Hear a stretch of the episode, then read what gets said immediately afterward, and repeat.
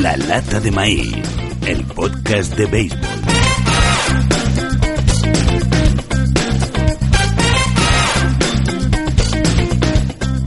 Bienvenidos a la Casa del Béisbol. Aquí estamos todos juntos y en compañía, moviéndonos por la pasión por este deporte de la pelota.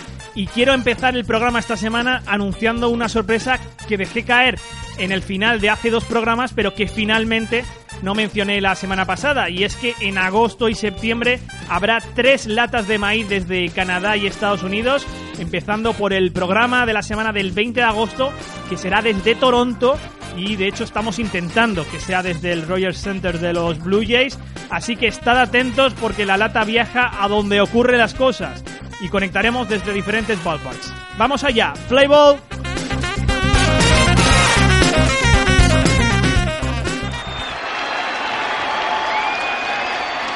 Three-two. Base hit down the right field line. Seager's going to come in to score. Turner getting the wave. Relay to the plate. Dodgers win it.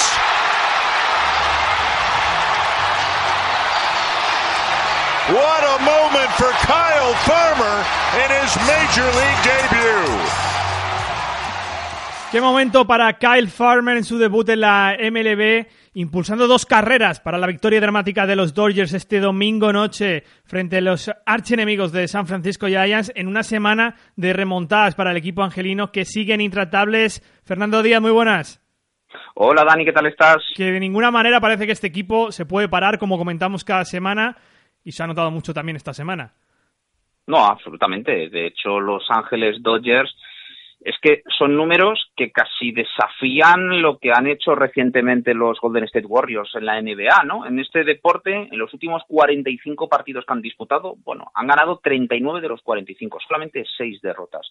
Han ganado eh, 24 de los últimos 27 partidos en su propio estadio y da igual absolutamente a quién le coloquen. Es verdad que, por ejemplo, han sufrido el serio contratiempo de Clayton Kershaw, pero que sin embargo eh, tiene buena pinta porque Clayton Kershaw va a empezar a ejercitarse lo que es eh, pues la, eh, lanzamientos de larga distancia, lo que es la típica rutina y que son quemando platos de cara a una eventual eh, recuperación y regreso a los terrenos de juego, pero la verdad es que ya sea Kyle Farmer, ya sea Chris Taylor, ya sea Justin Turner, ya sea el eh, todas las noches o todos los partidos siempre hay un héroe distinto para estos Ángeles Dodgers que ahora mismo van a ritmo de conseguir 114 triunfos, que sería establecer ni más ni menos que una de las eh, mejores marcas de toda la historia en la Liga Nacional y eh, totalmente lanzados de cara a poder reservar su primera aparición en el Clásico del Otoño, aunque anda que no queda hasta entonces,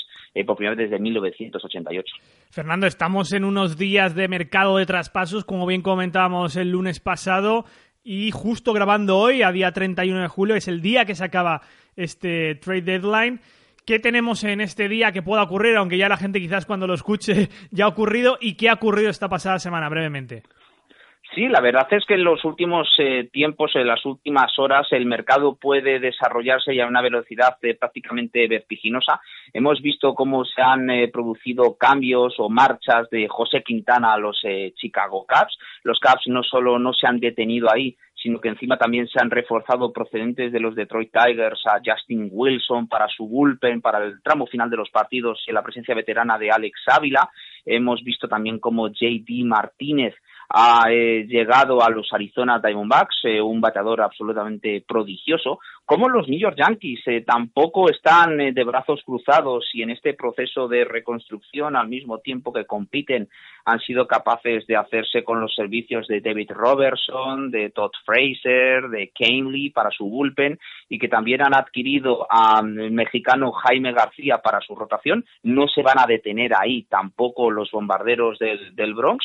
Y mientras equipos como los eh, Boston Red Sox, que aparte del hecho de haber adquirido a Eduardo Núñez, alguna que otra incorporación eh, se producirá a lo largo de las últimas eh, o de las próximas horas, ver qué pasarán con los Houston Astros, qué pasarán con los Ángeles Dodgers, porque aunque estos conjuntos que estamos comentando, que son los dos más destacados en sus respectivas ligas, aún así van a hacer alguna que otra operación, alguna que otra mm, eh, incorporación que puede ser Sonny Gray, que puede ser Jude Darvish, que puede ser Zach Britton, es decir, jugadores que no es que vayan a certificar su pase y sobre todo su participación en los playoffs eh, sino que al igual que hicieron los Cleveland Indians el año pasado con Andrew Miller, es eh, conseguir ese factor diferencial que les permitan avanzar muy profundamente en el mes eh, de octubre y sobre todo la posibilidad de llegar hasta la tierra prometida que son las series mundiales y ganarlas, que es el objetivo último de todas las de todas las franquicias de la MLB. Justin Verlander era otro nombre que estaba sonando estos días. Hemos visto como los Rockies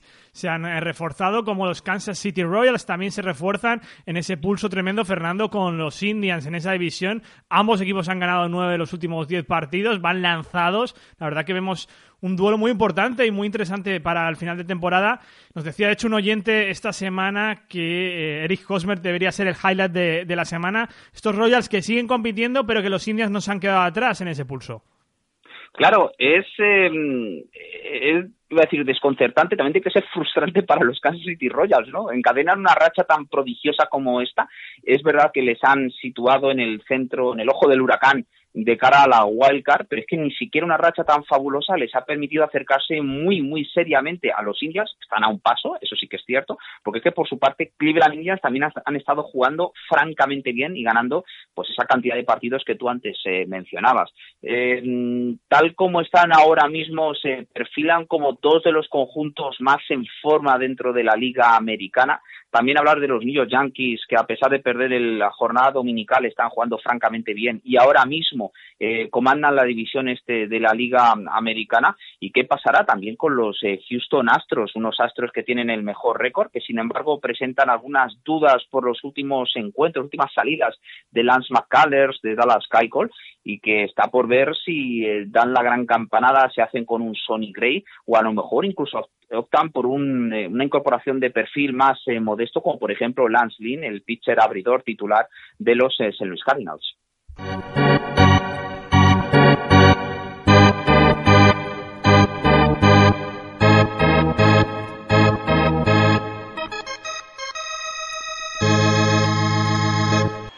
Trio. Bouncer, beats hit into left field. Around second, heading to third, goes for two, and it's a stand-up double. And there it is, number 3,000 for Adrian Beltre. La estadística de la semana, como no, Adrián Beltre ha llegado a los 3.000 hits, la leyenda dominicana de la Major League Baseball, Fernando, un club muy selecto y tanto. Eh, lo cierto es que eh, Adrián Beltré ha sido un jugador fabuloso a lo largo de toda su carrera deportiva. Eh, llegar a los 3.000 hits, Dani, implica no solo ser muy bueno, y Beltré lo ha hecho, sino que ser muy, o ha tenido que ser muy bueno durante muchísimos años. Es que debutó con 19 añitos, ahora mismo cuenta con 38 años de edad. Eh, prácticamente con la excepción de esta temporada con una lesión, además eh, muy particular, un, problema en el gemelo que le ha tenido en el dique seco durante mucho tiempo, más tiempo del, habitual. Además, un Beltré que siempre ha sido un modelo de consistencia, de regularidad, de estar siempre presente en el terreno de juego. Eh, además, con un estilo muy siempre muy característico y muy atractivo, una persona que se lo deja absolutamente todo, se deja la piel sobre el, terreno de juego y que es uno de los eh, tercera bases más, eh, más extraordinarios de todos los tiempos. Eh, es probable que no llegue todavía al nivel de un Mike Smith, que es probablemente la referencia en la posición. George Brett es otro fantástico jugador. Tenemos a Wade Box, tenemos a Chipper Jones. Pero con esta llegada a los 3.000 hits, que no es que lo necesitara para, para ello, pero y todo, sobre todo, todos los números que va a ir consiguiendo de aquí en adelante, porque su carrera deportiva no se atisba el, el final a corto plazo eh, va a estar en el, en el Hall of Fame. Además, va a estar a la primera, porque es el, el, paquete completo muchas veces, como se suele decir. Es verdad que a lo mejor ha perdido ese punto de velocidad que tenía cuando era más joven, pero es un bateador prodigioso. Además, qué característicos esos home runs y esos hits de Beltré con rodilla, en, tierra. en tierra. sí. Eh, un guante que ha sido absolutamente fabuloso durante toda su carrera deportiva. Le ha permitido ganar cinco veces el guante de oro es un jugador extraordinario. Es verdad que no ha ganado nunca un MVP, eh, no necesitas ganar un MVP para ser Hall of Famer y por supuesto eh, Adrián Beltré lo es y lo, va a ser a la primera. Y además qué carisma tiene el dominicano dentro del equipo, fuera también de los terrenos de juego, como se nota que es un elemento integrador de todos los vestuarios por los que ha pasado, Dodgers, eh, ahora en los Rangers. Precisamente hablaba Ferran, dime. Y, además no deja de tener su, su aquel, porque en su momento cuando él fichó por Seattle Mariners, en Seattle sufrió muchísimo, muchísimo. El, lo que mejor le pudo ocurrir a Adrián Beltré fue abandonar entonces pues lo que eran ese espacio cavernoso del Seco Field, que luego se ha ido modificando y una vez que luego ha buscado nuevos destinos, y especialmente en, en Texas, que es donde él ha despegado definitivamente, sobre todo en, en esta, lo que es la década de la, treintena, en los 30 años en adelante, ha sufrido una, mejora considerable. En una época en la cual ahora mismo los strikeouts están en, casi máximos históricos, Beltré este año está, por ejemplo, acumulando más bases por bolas que strikeouts y al mismo tiempo manteniendo ese bate poderoso que le ha ido caracterizando durante tantos y tantos años en las mayores. Un valor seguro en el Salón de la Fama en el futuro. Precisamente este domingo vimos las presentaciones de los nuevos representantes de ese salón de Cooperstown en el estado de Nueva York, Iván Rodríguez, Fernando, Jeff Badwell, Tim Raines como jugadores y luego vimos también dos ejecutivos como el ex comisionado Baxelig y John Schwarzhold. Sí, eh, cinco fabulosos exponentes, eh, cada uno en su parcela de, de, terreno. Evidentemente los tres eh, jugadores fueron tres eh, extraordinarios eh, peloteros a lo largo de toda su carrera deportiva. Iván Rodríguez, siempre él tuvo como ídolo a, Johnny Bench, ¿no? El, probablemente el mejor catcher de toda la historia y el que seguirá siendo el mejor catcher de todos los tiempos. El boricua pues ha establecido récords de, partidos eh, como catchers, de eliminaciones, 311 home runs, 296 eh, de media de bateo, ganó un MVP precisamente en 1999, aunque se fue un poco polémico porque ese era un MVP que le tendría que haber correspondido a eh, Pedro Martínez. Fue también responsable directo, por ejemplo, del último título que consiguieron los entonces Florida Marlins en, en 2003 y especialmente con los Texas Rangers, un, un jugador que fue tremendo, que llegó muy, muy pronto a las grandes ligas y que con un brazo extraordinario, que fue lo que principalmente caracterizó al, al puertorriqueño, pues eh, hizo una, o consiguió una carrera deportiva realmente extraordinaria. Luego tenemos a Jet Badwell. Eh, este es uno de los, eh, uno de mayores eh, o al menos incongruencias de los últimos tiempos a la hora de escoger nuevos miembros para el Salón de la Fama. Un Jet Badwell que ha sido perseguido por sospechas, porque certezas y pruebas ha habido absolutamente ninguna de una presunta vinculación con el uso de sustancias dopantes. Y la verdad es que Jet Badwell ha tardado demasiado tiempo a la hora de entrar en el Hall of Fame, uno de los mejores eh, primera base de todos los tiempos, probablemente el mejor, segundo o el mejor desde la Segunda Guerra Mundial, eh, lo cual son eh, palabras mayores, eh, mucha potencia, 449 home runs, un guante prodigioso, más de 200 robos de base, que no es precisamente un dato que se asocie precisamente a esa, a esa posición. Y luego nos encontramos con Tim Raines, uno de los grandes velocistas, jugador que tuvo una carrera deportiva muy, muy larga, muy longeva. Nosotros empezamos quizás a conocerle ya en el tramo final de su carrera deportiva, donde la velocidad no era el, eh, su gran activo, sino sobre todo su capacidad para situarse en base, y que ha tenido que esperar hasta el último momento, ¿no? Hasta el décimo año que son ahora mismo las reglas que existen en, Cooperstown para entrar en el Hall of Fame, eh, hasta el último, eh, hasta la última oportunidad, que ha sido también muy, muy apoyado por eh, la nueva corriente sabermétrica que le ha puesto en perspectiva eh, su valor y que finalmente, pues uno de los lead of hitters, los eh, primeros bates en cualquier turno de bateo de los años 80, pues ha entrado en el Hall of Fame y bueno, los dos ejecutivos, qué decir de Pat ¿no? Tiene sus luces y sus sombras como absolutamente todo el mundo, pero sí que es verdad que el antiguo comisionado ha, conseguido que este deporte florezca, que adquiera una importancia en la escena internacional extraordinaria. Y más allá de la Interliga, el Wildcard eh, y demás aspectos, eh, lo cierto es que ha sido alguien que ha conseguido que después de la debacle de la, de la huelga que por supuesto eh, asoló este deporte en 1994, pues haya adquirido un protagonismo que por otro lado se merece. Y bueno, Josh Verhus, el gran arquitecto de los, de los Braves, eh, uno de los mejores ejecutivos de toda la historia, que además también pues con total justicia porque no solo son jugadores y entrenadores los que entran en Cooperstown, también directivos eh, y por supuesto también eh, árbitros que tienen su, su cabida, tienen su hueco precisamente en los sagrados muros de, de Cooperstown.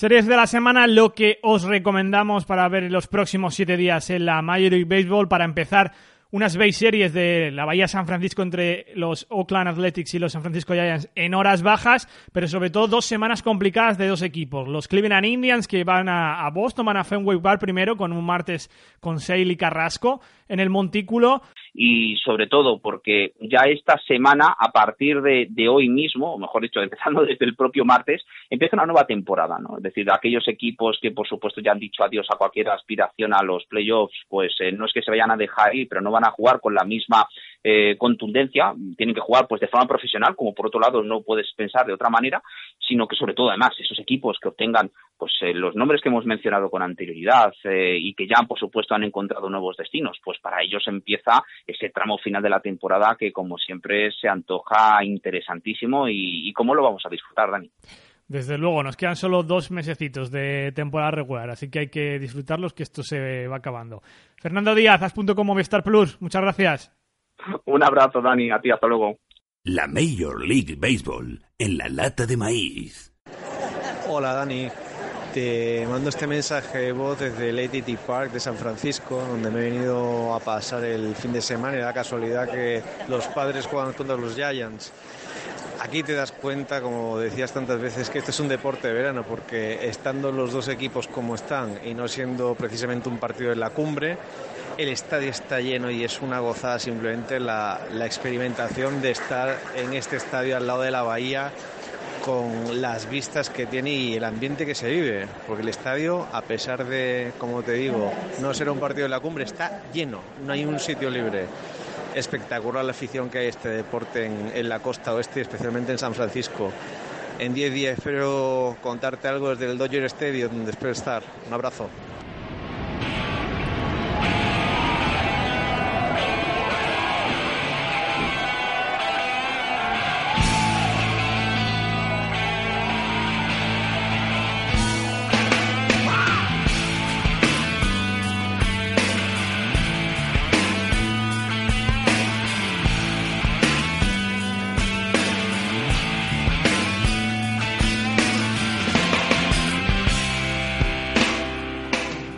El audio que nos envía nuestro amigo Antonio Cruz desde el AT&T Park de San Francisco, siempre lo agradecemos ese tipo de audio si estáis en los ballparks. Ya sabéis, un mensaje de audio vía WhatsApp en el más 34 665 10 56 55 y abrimos nuestra sección de historia del béisbol en Estados Unidos, capítulo número 15.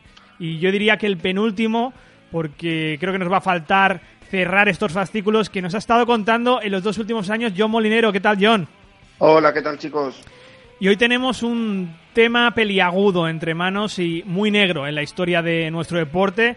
Si recordáis, le dedicamos un capítulo solo al escándalo de apuestas de los White Sox en 1919, porque de alguna manera hablamos John y yo que marca un antes y un después en la historia del béisbol en Estados Unidos, y también vamos a hacerlo hoy con la era de los esteroides, de los años 90, de los años 2000 y vamos a tratarlo hoy, John, de forma más divulgativa, de una forma más de la forma más didáctica posible para que la gente se informe bien, se empape del tema de forma correcta y ya la semana que viene, ya que es un tema demasiado amplio, vamos a abrir un debate sobre esta época del dopaje eh, en el béisbol. John, dejamos el anterior capítulo con la explosión de los home rams y el anterior, el de los años 80, explicando cómo la economía de mercado entró de lleno en el deporte y cómo afectó tanto a las franquicias como a los jugadores, estos dos hechos de alguna manera explican el uso de esteroides y sustancias dopantes por los jugadores. Sí, clarísimamente, eh, pero tanto en el béisbol como en cualquier otro otro deporte. Eh, estamos viendo un poco desde, desde la incorporación de, de la figura de la gente libre una explosión tremenda en los sueldos.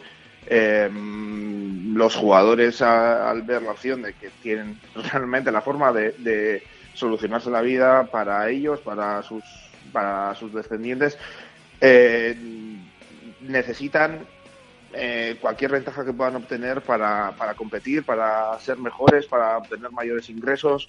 Estamos también en una época en la que empiezan a entrar cada vez más jugadores eh, latinoamericanos, por ejemplo, lo que siempre aumenta la competencia. Eh, entonces, cualquier ventaja, sea de, de, la forma que la puedan obtener, siempre es bienvenida. Luego, eso que repercutió también en que en un mayor número de home runs, que al final a la MLB también le venía bien. Vemos que ya lleva varios años la, la MLB eh, compitiendo con la NFL, la, la, NBA con la figura de Michael Jordan, eh, Mike Johnson comienza a crecer muchísimo también, él sigue estando la NHL. Eh, al final es un mundo tremendamente competitivo el de, el de los deportes con forma de ocio y, y un poco esa entra en esa vorágine de competir, competir y, y, acabamos pues eso con una situación como la era de, los esteroides. Una era de los esteroides que tiene su núcleo en los años 90, pero bueno, siempre hubo esteroides, de alguna manera hubo algunos incluso unos pioneros en los años 70, años 80, donde recordemos que llegamos a hablar que se consumía cocaína en los vestuarios.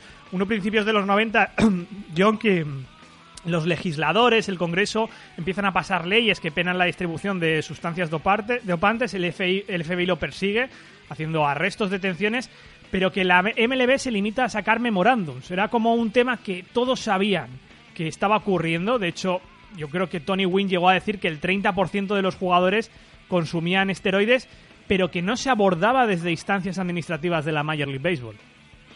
Sí, sí, como dices, mmm, el tema de, de cierto modo, el dopaje, el dopaje o las drogas, como, como ya comentamos, eh, en las drogas, digamos, eh, no las PEDs que se dicen en inglés, los, las drogas para mejorar el rendimiento, sino drogas, eh, no sé si llamarlas recrea recreativas, sí, como la cocaína, la marihuana.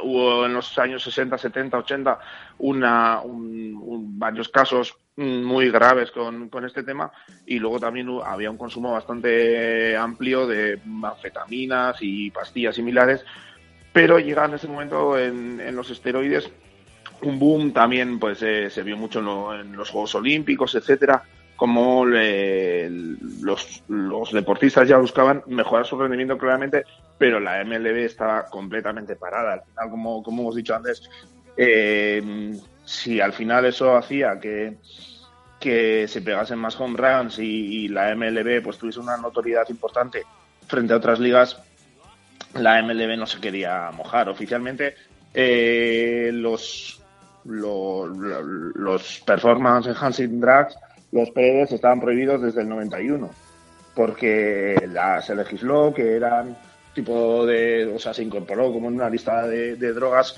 en, en, el Congreso y la MLB los prohibió, pero en ningún momento creó un sistema de, de tests, de tests, de pruebas, es decir, no iban a un jugador y le decían dame una muestra de orina o de sangre que lo vamos a analizar. O sea, ¿estaban prohibidos? Sí. ¿Se hacía algo para evitar su consumo? No, porque a la MLB al final le, venía bien, entre comillas, pues para eso, para, para competir contra, contra otras ligas. De hecho, John, la MLB da la sensación que en todo este proceso de la era de los esteroides esperaba que el Congreso, que el Poder Legislativo, tirara el carro para escurrir un poco el bulto. De hecho, yo me acuerdo que John McKay, a principios de los 2000, le llega a decir al excomisionado Baselli que ha fracasado en tratar este tema y que por ello es el Poder Legislativo el que tiene que actuar, que tiene que haber una intervención federal y a raíz de eso la MLB es cuando se pone las pilas. Es la sensación que yo siempre he tenido hasta quizás estos instantes donde la MLB es un poco más consciente del tema, pero que tuvo que ser el Poder Federal el que le tuvo que dar un toque a la MLB para decir, oye, está pasando esto y es muy común. Sí, sí, eh, la MLB desde luego no tuvo una actitud proactiva en ningún momento, estaba siempre a la espera un poco de que me obliguen, que me obliguen, porque si no, no, no voy a hacer nada. Mm, luego también tenemos eh, la MLB, la otra parte, que es la, Asociación de Jugadores, que en ningún, en absolutamente ningún momento, hasta, hasta pues eso, hasta un poco saltan luego los primeros escándalos, hasta que el Congreso ya eh, les obliga a actuar también, que siempre se mostró absolutamente en contra de, de cualquier sistema estandarizado de, de pruebas y de controles, eh, poco alegando pues que, que interferían en, la intimidad de los jugadores. Creo que hubo alguien que incluso llegó a decir que si que si hacían controles para los esteroides, que por qué no lo hacían de, tabaco para ver a ver qué jugadores fumaban o no. Eh, ahí tanto la MLB como, como la Asociación de Jugadores eh, iban un poco a remolque de, de, lo que decía de lo que decía mm, el Congreso, la, las leyes, y, y, yo creo que eso también en cierto modo acabó filtrándose hacia el público y el público también se acabó cansando de esa, de esa actitud de la, de la MLB. Esos primeros test que me da la sensación que nadie quería pringarse ya eran, un poco hechos de risa, eran anónimos, no había castigos reglamentados y ahí es donde se prueba la lentitud de la MLB, no solo en testear, sino también en catalogar determinadas sustancias eh, como prohibidas y cómo ha evolucionado tanto el testeo como la catalogación y la, las sanciones, porque en 2005 eran 10 días por el primer positivo y hasta el cuarto positivo no te suspendían por un año, no por siempre, sino por un año. Sí, la verdad es que ha evolucionado un montón. De hecho, eh, hemos pasado en, en, en, 15 años de que la MLB no, no, tuviese ningún sistema ni de control ni de sanciones. En, en el 98, ya con, creo que comentamos en, el último capítulo, eh, Mark Maguire, en, el año en el que estaba eh, luchando con Sammy Sosa por, batir el récord de, de home run de, de Roger Maris tenía un bote de esteroides en el, vestuario que lo vio todo el mundo, se comentó muchísimo en la prensa, pero no se podía hacer nada porque no había ningún sistema de controles, no había sanciones, no había nada. Y hemos pasado luego esa, esa, esos primeros controles que dices en, en 2003, me, me, parece, que hizo la MLB, les llamaron test de encuesta porque querían comprobar eh, cuántos jugadores podía haber eh, topándose, que salía entre un 5 y un 7% ese lo que decían otros, eh, José Cansego, por ejemplo, dijo que había estado un 85% de jugadores usando usando PEDs eh, y luego hemos ido pues eso ampliando. Desde incluso hubo un momento en el que por el primer positivo no salía el nombre a la luz pública, no había sanciones, solo había eh, les ponían un asesor pues que, que les enseñase a funcionar sin esteroides, etcétera, al sistema que tenemos hoy en día de de 80 partidos, eh, 162 y, y, sanción de por vida. Hablabas de Mark Maguire, hay muchos jugadores señalados en esta era de esteroides. Todos ellos probablemente no vayan a entrar en el Salón de la Fama. Ya lo hablaremos en el próximo programa porque hay debate largo en torno a ello. Mark Maguire, Sammy Sosa también lo comentabas. José Canseco, que de hecho sacó un libro donde disparó a todos lados, luego sacó una segunda parte que no tuvo tanto éxito y de hecho en ese libro que eh, sacó habló primero con 60 segundos, el programa clásico de la CBS, con el mítico Mike Wallace y decía esto. Baseball is the national pastime. And what you are saying is that the national pastime is juiced. Hmm? National pastime is juiced. Is juiced. Yeah. It is. That's what and, you're saying. and it's reality. And what you're doing to baseball now, you're taking on the whole baseball establishment. I don't know if I'm directly trying to take on the whole baseball establishment. I'm just basically telling a story of my life. John decía, baseball is juice. Decía que básicamente juice es como decir que el béisbol está dopado, el, el béisbol estaba adulterado. Y apuntaba a jugadores que conocemos como grandes jugadores de la historia, como Barry Bonds, Jason Jambi, Rafael Palmeiro, jugadores que además han tenido grandes eh, temporadas de home runs y que están registrados como los jugadores con más home runs de la historia. Sí, eh, estamos hablando de los grandes nombres o algunos de los grandes nombres de la historia y sobre todo los mayores nombres de, del momento concreto en el que salió el libro. Encima, José Canseco se ha convertido en una figura muy, muy controvertida porque en ese libro no solo menciona qué jugadores eh, consumen esteroides, sino que hace un alegato tremendo en favor de los esteroides, diciendo que con un control médico no hay ningún problema, que todos esos efectos secundarios eh, negativos para la salud, que son en realidad muy controlables, que no son nada malos, que pueden ayudar a, a mejorar la, la salud. Eh, él, él, incluso se, se quiso autoconvertir en un, en un gurú de los esteroides, eh, diciendo que llevó un poco la cultura del esteroide a todo el mundo. Por lo visto fue él el que también me metió a Mark Maguire en el, en el, mundillo este cuando eran compañeros en los seis. Mm, ahí salieron un, montón de nombres y fue realmente cuando explotó eh, todo, el, todo el tema de los esteroides, en parte por, por, por los nombres que dio y en parte también pues por eso, por el hastío que tenía ya la gente viendo que sí, que lo del consumo de esteroides era probablemente cierto y que está un poco todo el deporte que, que querían que estaba adulterado. Quizás 2003 es el año de los esteroides, es el, el año del juicio por el caso Balco, ese laboratorio que supuestamente eh, proveía de sustancias dopantes a los jugadores. Ahí testifican 10 jugadores de la MLB. Es cuando se filtran a la prensa los testimonios de Jason Jambi y Barry Bonds. Jambi admite el consumo de esteroides. Bonds escurre un poco el bulto, eh, pasando un poco la culpa a su preparador físico. De hecho, Em, de hecho, luego se le, se le, intentó enjuiciar por, por perjurio. Y ahí es un poco cuando, cuando todo empieza a, hacerse la bola y a rodar. Sí, el caso Balco fue realmente, eh, junto con el libro de, de, Canseco, lo que, lo que explotó todo. Eh, Balco era oficialmente un, una tienda de suplementos dietéticos, pero que había desarrollado eh, un, ciclo de consumo de esteroides que lo convertían casi indetectable con algún eh, esteroide de diseño que le llamaban, creo que se llamaba THG, eh, que era absolutamente indetectable en los controles. la, el, el, FBI lo, lo, investigó y sí llamaron a, a, a declarar a 10 jugadores entre ellos, pues eso, sobre todo el gran nombre era, era Barry Bonds. Y, y aunque él dijo que solo puede que una vez se lo diese su, su fisioterapeuta metido en, en, una crema para una lesión que tuvo en la pierna, pero que no, no, lo, no estaba seguro, que probablemente no, tal.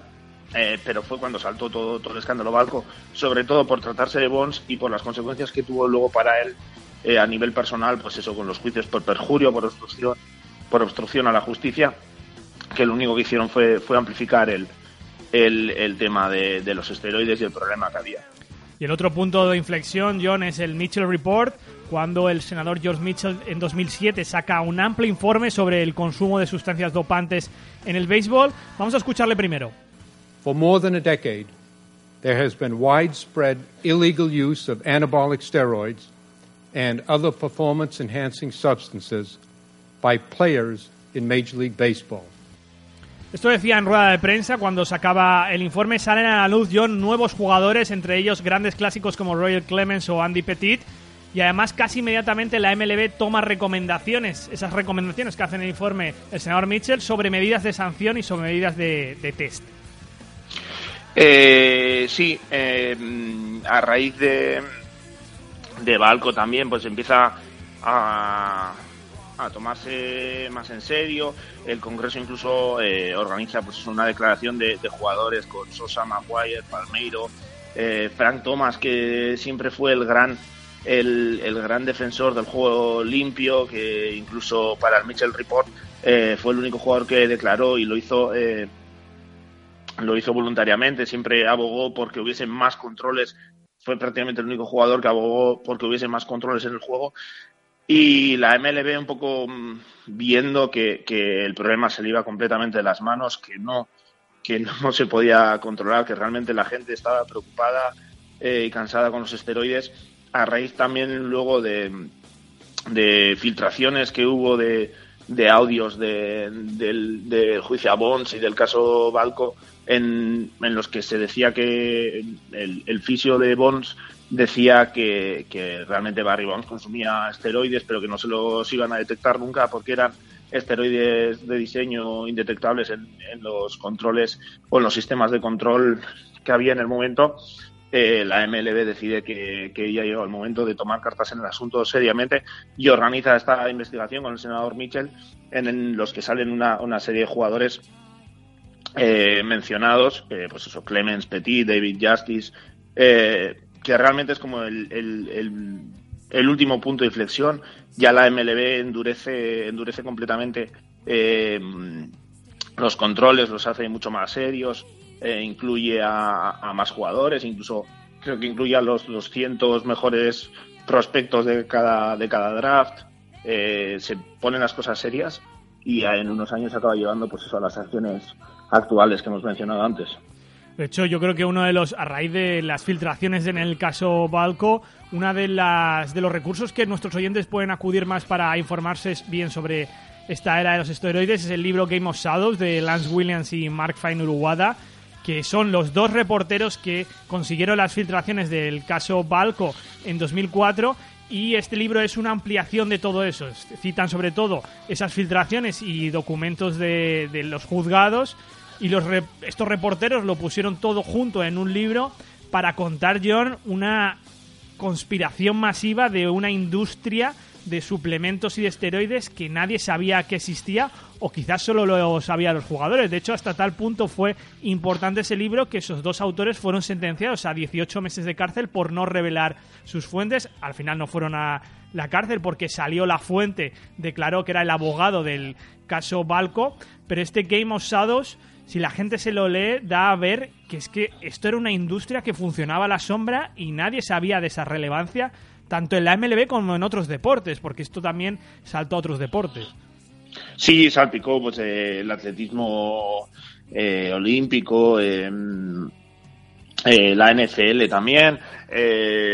fue un, escándalo importante. Al final, lo que hicieron los dos periodistas, pues fue eso. Al final, con el caso Balco se quedó un poco pues en, en que sí, pues había, o sea, en esa tienda se vendían esteroides, eh, se, hacían esteroides para que fuesen perdón, indetectables, pero eh, no se acusó formalmente a los jugadores. Jeremy Jambi sí dijo que lo había consumido, pero con la historia que se inventó Bonds parece que, que se escaqueó un poco del tema. Eh, pero estos sacaron a la luz con, con eso, con las conversaciones y documentos que no, que no habían salido a la, luz pública, pues sacó eso, un poco eh, todo ese mundo oscuro que había eh, detrás, todos los... Eh, los esfuerzos que se estaban haciendo en, en, esa época para que los deportistas pudieran competir con ayudas químicas que no fuesen detectables, eh, pues eso, en esa función de, intentar ganar a toda, a toda costa. La era de los esteroides, marcada en los años 90 y años 2000 en este capítulo número 15 de Historia del Béisbol, esos 15 capítulos que nos ha contado John Molinero que podéis encontrar en iBox, en una carpeta que se llama Historia del Béisbol, por si queréis escucharlos uno a uno o todos seguidos, es prácticamente una serie de una serie documental lo que estamos haciendo con esta historia del béisbol en Estados Unidos. Y la semana que viene vamos a tratar esta era de los esteroides de forma un poco más opinativa, dentro de una tertulia, de un debate, para saber qué consecuencias ha tenido en nuestro deporte de la pelota y si realmente hay que considerar a estos jugadores como que opten al Salón de la Fama o que tienen alguna validez pese a que han estado dopados la mayor parte de su carrera, si esto es relativo o realmente es medible de forma objetiva. John, ha sido un placer como siempre, un abrazo. Igualmente, un abrazo chicos, hasta la próxima.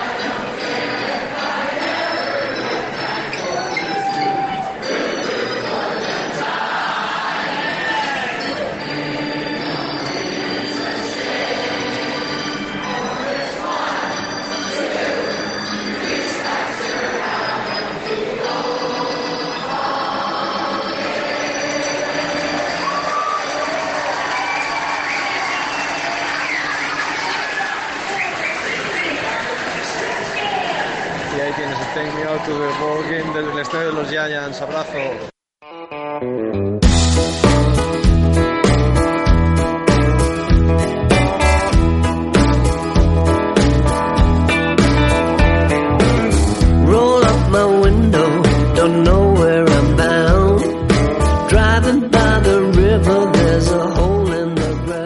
Nuestro amigo Antonio Cruz desde el AT&T Park nos envía otro audio, este de Take Me Out to the Balding, que siempre es bueno escucharlo en este programa y en cualquier programa de béisbol. Esta semana nos han escrito oyentes como arroba Alain12Alain con su primera experiencia en el ballpark, en el Dodger Stadium, como bien nos comentaba, además en ese partido entre Dodgers y Giants en la noche del domingo, inmejorable el partido. Arroba Profestan, que habla de la lata de maíz como uno de los mejores podcasts deportivos que ha conocido últimamente. Muchas gracias. Nuestro amigo Jesús Sánchez, que comenta, habéis conseguido que escuchar la lata se convierta en una rutina más en mi tiempo libre, en algo que ya forma parte de mis aficiones y de mi ocio.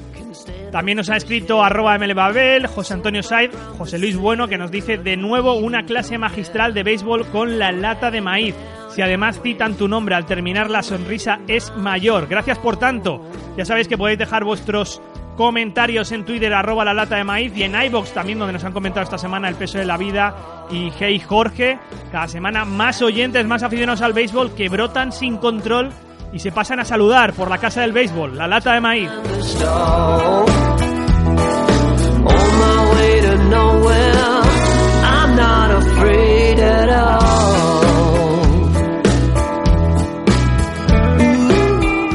Agradecimientos en el programa esta semana para Fernando Díaz y John Molinero. Como dijo Pete Rose, pasearía por el infierno con un traje de gasolina solo para jugar al béisbol.